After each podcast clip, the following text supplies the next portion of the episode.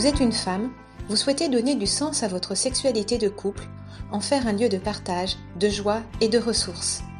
Bonjour, je m'appelle Hélène Dumont, je suis conseillère conjugale et familiale, formée en thérapie sexuelle positive, maman de six enfants.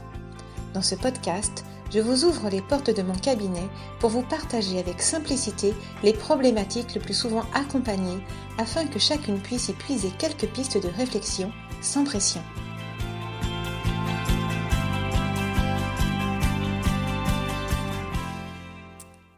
Bonjour Hélène. Bonjour Marie. Aujourd'hui, vous allez nous parler de la question du désir, qui est la fameuse question. vous m'avez dit avant l'enregistrement que c'était la question la plus posée en entretien. Mais en fait, elle est peut-être plus complexe et délicate que ce que l'on pense. Et vous allez nous en parler toujours en partant de faits vrais de ces femmes que vous recevez en entretien et qui s'interrogent sur leur absence de désir sexuel. Voilà, exactement Marie. Je vais d'ailleurs commencer en vous lisant ce mail que j'ai reçu d'une femme ben, de 34 ans qui me dit Happée par mon travail et nos deux jeunes enfants, je me suis peu à peu éloignée de la sexualité. À vrai dire, je n'ai plus de désir. Cela est source de disputes avec mon mari. Aujourd'hui, je pense avoir besoin d'aide. Je n'ai peut-être plus envie de faire l'amour, mais j'ai envie d'avoir envie envie d'avoir envie. Moi, je vais pas chanter, mais ça y est, on a la chanson de Johnny Hallyday dans les oreilles. Merci Hélène. Euh, plus sérieusement, dites-nous, euh, est-ce que cette euh, donc question du désir, elle revient vraiment très souvent dans, dans vos entretiens? Oui, effectivement, la question du désir sexuel, c'est l'une des plaintes les plus fréquentes déposées en entretien. D'accord. Et on observe qu'elle provoque une double souffrance, l'une personnelle et l'autre relationnelle. S'il y a souffrance, en fait, c'est parce que le couple n'est pas en accord avec le fait de faire l'amour. Alors c'est peut-être une question de rythme. Hein. On ne fait pas assez souvent l'amour, hmm. ou une question de complicité érotique. Euh, une femme me disait Mon mari me demande des choses que je ne sais pas lui donner. En fait, les attentes ne sont pas les mêmes et cela provoque une tension au sein du couple. Au final, c'est tout le monde qui souffre en fait. Voilà. La femme souffre de ne pas savoir répondre aux attentes de son mari, ce qui peut la contrarier ou la remettre en question, tout en la mettant euh, aussi en colère hein, de, ne, de, ne, pas se sentir entendue dans son refus. Et les femmes qui disent manquer de désir redoutent du coup les sollicitations de leur mari, jusqu'à parfois inventer des stratagèmes pour ne pas avoir à y répondre, comme celui ben, de se coucher plus tôt, ou au contraire de se coucher plus tard. Mmh, et, oui. et les hommes, qu'en disent-ils alors?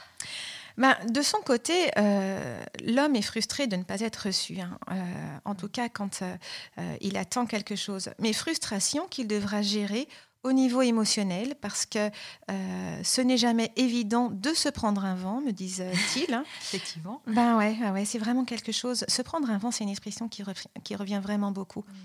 Mais ils devront aussi apprendre à la gérer au niveau physiologique, dans l'accueil et le dépassement de la tension sexuelle. Et à en croire les hommes, ce n'est ni facile ni agréable. D'autant plus que les hommes sont aujourd'hui très attentifs à la notion de consentement, ce qui est fondamental, hein, bien évidemment, dans une relation, mais ce qui peut aussi les culpabiliser dans leurs demandes, notamment quand ils la réitèrent. Ce processus leur donne en fait l'impression euh, d'être, pour reprendre leurs mots, hein, le mec qui a des pulsions, qui ne sait pas les gérer, qui a toujours envie, qui ne veut pas comprendre, etc. Oui, du coup, on imagine bien le tableau avec euh, d'un côté bah, la femme qui, rumine plein de questions, mais, l'homme aussi, en fait. Et l'homme de, son côté aussi. Hein. Donc, le manque de désir au sein du couple provoque un malaise aussi bien du côté de la femme quand elle manque de désir que du côté de l'homme. Et chacun va venir réinterroger ce qu'il est. La femme se demande si elle est normale ou si elle est coincée, ce qui lui renvoie une image négative d'elle-même, Tandis que l'homme se demande si ce manque de désir est le résultat de sa propre incompétence. Il se dit peut-être que je suis nul, peut-être que je sais pas faire, peut-être qu'elle ne m'aime plus. Bah, ce qui va venir également bousculer son estime personnelle. Oui, on comprend mieux qu'il faille prendre au sérieux cette histoire de manque de désir parce qu'elle peut vraiment déstabiliser euh, profondément le couple. Mm, mm. Alors, dites-nous, euh, en fait, on parle donc de désir sexuel, mais en fait, qu'est-ce que c'est euh, exactement? Oui, ça, c'est une question quand même vraiment importante. Le désir sexuel, alors si on devait le définir, c'est plutôt un élan intérieur qui nous pousse à nous rapprocher de l'autre. Et cet élan dépend de plusieurs choses, aussi bien pour les hommes que pour les femmes d'ailleurs. Alors, dites-nous de quoi il dépend. D'abord, il dépend des représentations que nous en avons. Euh, par exemple, je constate régulièrement dans mes accompagnements que certaines femmes ont une représentation erronée du désir. Pour elles, le désir doit être nécessairement spontané, torride, intense ou, pulsionnel. Hein. Ces représentations sont issues de la culture romantique, passionnelle, voire pornographique, ce qui provoque une confusion entre les notions d'amour, de désir et d'excitation sexuelle. Confusion qui finit par perdre les femmes. Si je n'ai pas de désir, me disent-elles, est-ce que cela signifie que je n'aime plus mon mari? Ou encore, si je n'ai pas de lubrification au niveau du vagin quand nous faisons l'amour, est-ce que ça doit signifier que je n'ai plus de désir? Oui, j'imagine que les choses sont plus complexes euh, que ça. Et de quoi dépend encore le, désir? Alors, le désir sexuel est en lien aussi avec notre image corporelle, c'est-à-dire en lien avec le regard que je pose sur mon propre corps. Par exemple, est-ce que j'aime mon corps? Ou au contraire, est-ce que je me sens complexée? C'est clair que si je n'aime pas mon corps, je vais avoir du mal à le vivre dans la relation sexuelle. En tous les cas, à le soumettre au, regard ou aux caresses de l'autre et à recevoir ces mêmes caresses ou à recevoir ce même regard. Hein. Donc les complexes, ce qu'il faut savoir, c'est que ça inhibe le désir. Oui, effectivement. Voilà. Après, le désir sexuel est aussi en lien avec notre capacité à érotiser le corps le corps euh, de l'autre, mais aussi notre corps. Hein. C'est-à-dire à investir le corps comme lieu de plaisir, d'excitation sexuelle, mais aussi de poésie, à la fois douce, coquine et parfois crue. Hein. Voilà.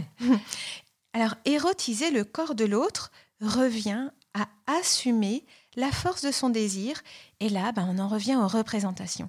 Si j'ai une euh, appréhension négative du désir, si je ne m'autorise pas à devenir une femme de désir, alors le processus d'érotisation est freiné. Une cliente, par exemple, me partageait que pour elle, le lieu du sexe était le lieu par lequel on urinait et par lequel on allait à la selle. Et que le fait de changer bah, les couches de sa fille tous les jours le lui rappelait de façon quotidienne. Hmm. Difficile pour elle d'investir ce lieu avec engouement quand bien même elle aime son mari. En fait, pour elle, le sexe, est appréhendé non pas comme quelque chose de forcément mauvais, hein, mais plutôt de pragmatique et de fonctionnel. Et puis j'imagine aussi que le désir dépend de la qualité de la relation entretenue avec le conjoint. On l'a déjà un petit peu dit, mais euh, c'est très important. Oui, alors ça, c'est même évident. Hein. C'est sûr que quand il y a de la rancœur, de la colère, une mauvaise communication, plus beaucoup d'admiration, ben, le désir sexuel est plus difficile à faire émerger. Hein. On n'a on plus trop envie de découvrir l'autre, hein. mm. ça c'est sûr. Mais le désir sexuel dépend aussi de notre hygiène de vie. Et ça, on ne le dit pas assez souvent. Oui, effectivement. C'est un point quand même très important. Le désir est vraiment fragile. Hein. et tout ce qui va être de l'ordre de l'alcool, la cigarette, la fatigue, le stress, l'alimentation, le fait de se laver aussi, tout ça, ça conditionne le désir. D'accord. Et c'est régulièrement qu'en entretien, des personnes se plaignent du manque d'hygiène de leur conjoint. Donc, bah ouais, euh, il faut se laver, il faut être propre. bah ouais, pour que l'envie, euh, que l'autre ait envie, en tout cas, de nous désirer, ben, de nous enlacer, de, de nous embrasser. Hein. Et petite parenthèse, euh, il faut se laver les dents matin et soir, ça c'est mieux pour les baisers. c'est un petit rappel bien utile. c'est sûr. Euh, voilà, en tout cas le désir aussi, ce qu'on peut ajouter, c'est qu'il ne supporte pas la pression psychologique comme celle de euh, bah, réussir sa sexualité ou celle de jouir absolument. Hein, ces injonctions sont, vraiment chères à notre société hmm. hypersexualité. Mais du coup, ça crée une angoisse de performance latente. Et cette pression, cette angoisse, elle inhibe le désir. Hein. Les personnes se disent je ne, serai, je ne serai jamais assez bien, bah, du coup j'abandonne. Hein. Voilà. Et dernier point, euh, certaines maladies comme le diabète, les problèmes de thyroïde, les dépressions ont un impact sur le désir. Et dans ce cas, il faut vraiment s'adresser à un professionnel de santé pour tenter de les résoudre, si en, en tout cas si on en ressent le, si on en ressent le besoin. Donc on se rend bien compte que le désir sexuel est multifactoriel, qui dépend aussi bien de la qualité de la relation avec le conjoint que de paramètres purement physiques, et aussi de ces fameuses représentations mentales que nous avons évoquées dans le premier épisode, forgées par notre histoire, la société dans laquelle on vit, etc. Exactement, mais ce n'est pas tout, hein, ah ce désir, il est bien, euh, bien compliqué. Euh, le désir se nourrit aussi de mystère, de distance. Il apprécie l'aventure, le peps et la fantaisie. Et le désir a besoin de légèreté et de prendre son temps. Ah, il est compliqué. il faut en prendre soin en fait. Mm.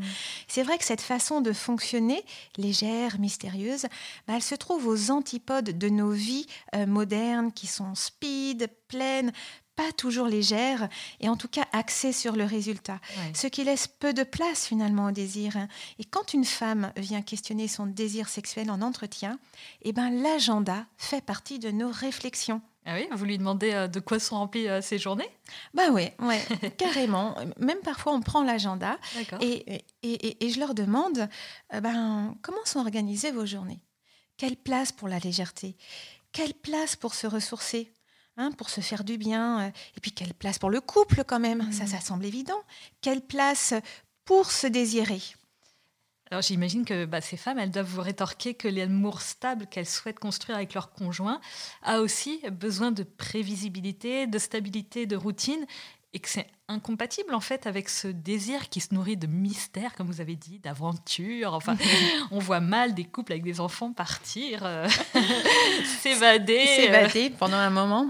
Alors c'est vrai que ces notions de, de, stabilité, de routine sont sécurisantes bien évidemment parce qu'elles permettent à l'amour de s'ancrer dans le quotidien et de se projeter dans une histoire qui ait du sens. En fait, l'idée c'est de retrouver un juste équilibre entre la légèreté et puis quelque chose de beaucoup plus routinier. Voilà. Aussi, euh, ce que je voulais ajouter, c'est que le désir ne cesse de fluctuer, c'est-à-dire tout au long de la vie, ça il faut quand même le repérer. Il a ses hauts et ses bas, et en fonction des événements, eh ben, cela est tout à fait normal. Alors je voudrais revenir à la notion d'excitation sexuelle que vous avez évoquée tout à l'heure. Et quelle est la différence avec euh, le désir? Alors c'est vrai qu'il y a souvent une confusion entre le désir et l'excitation sexuelle.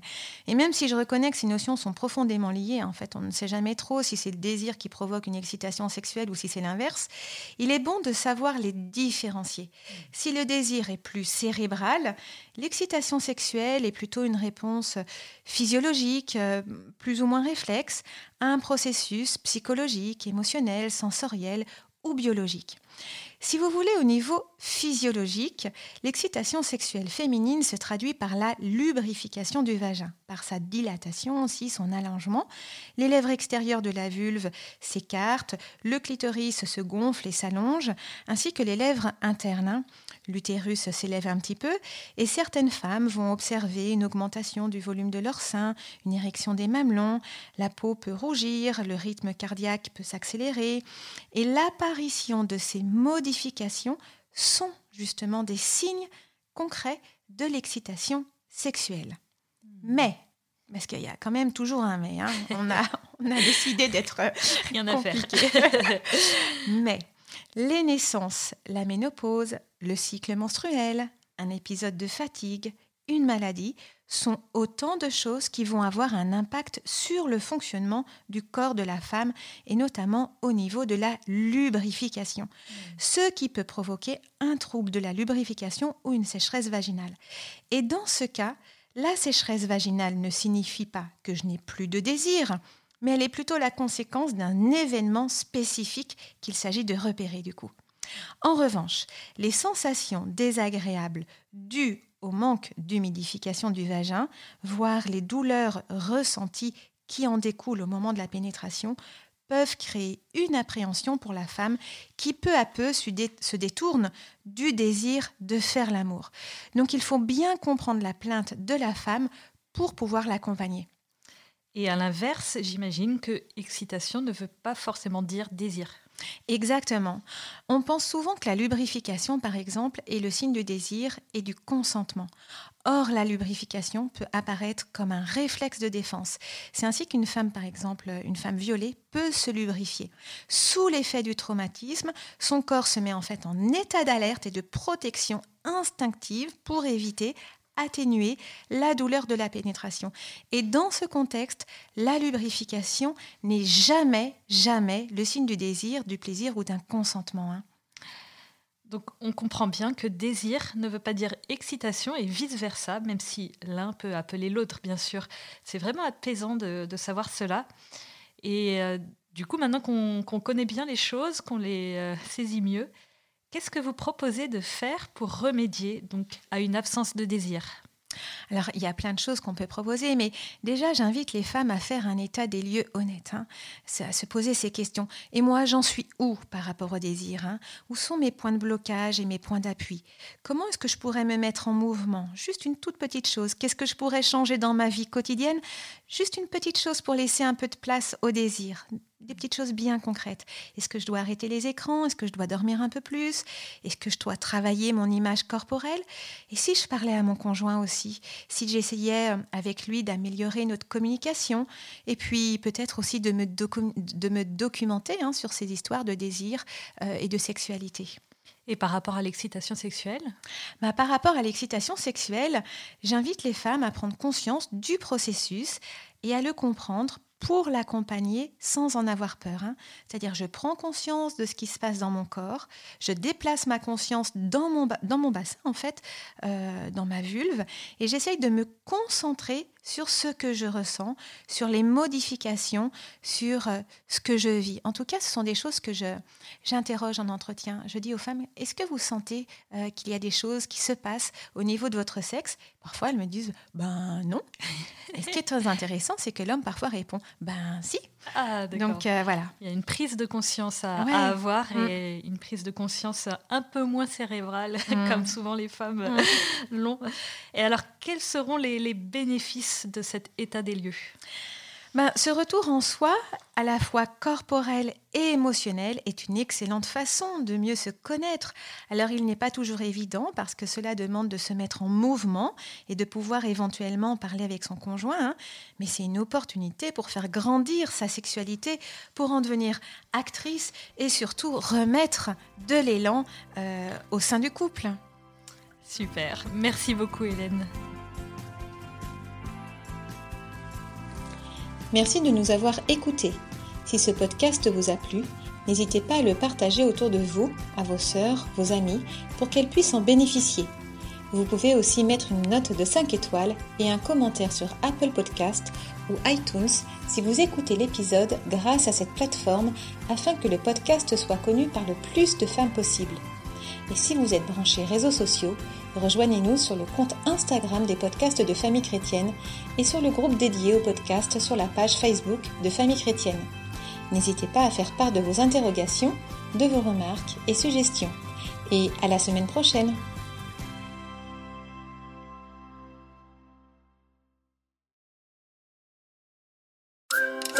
Un peu proche se marie bientôt?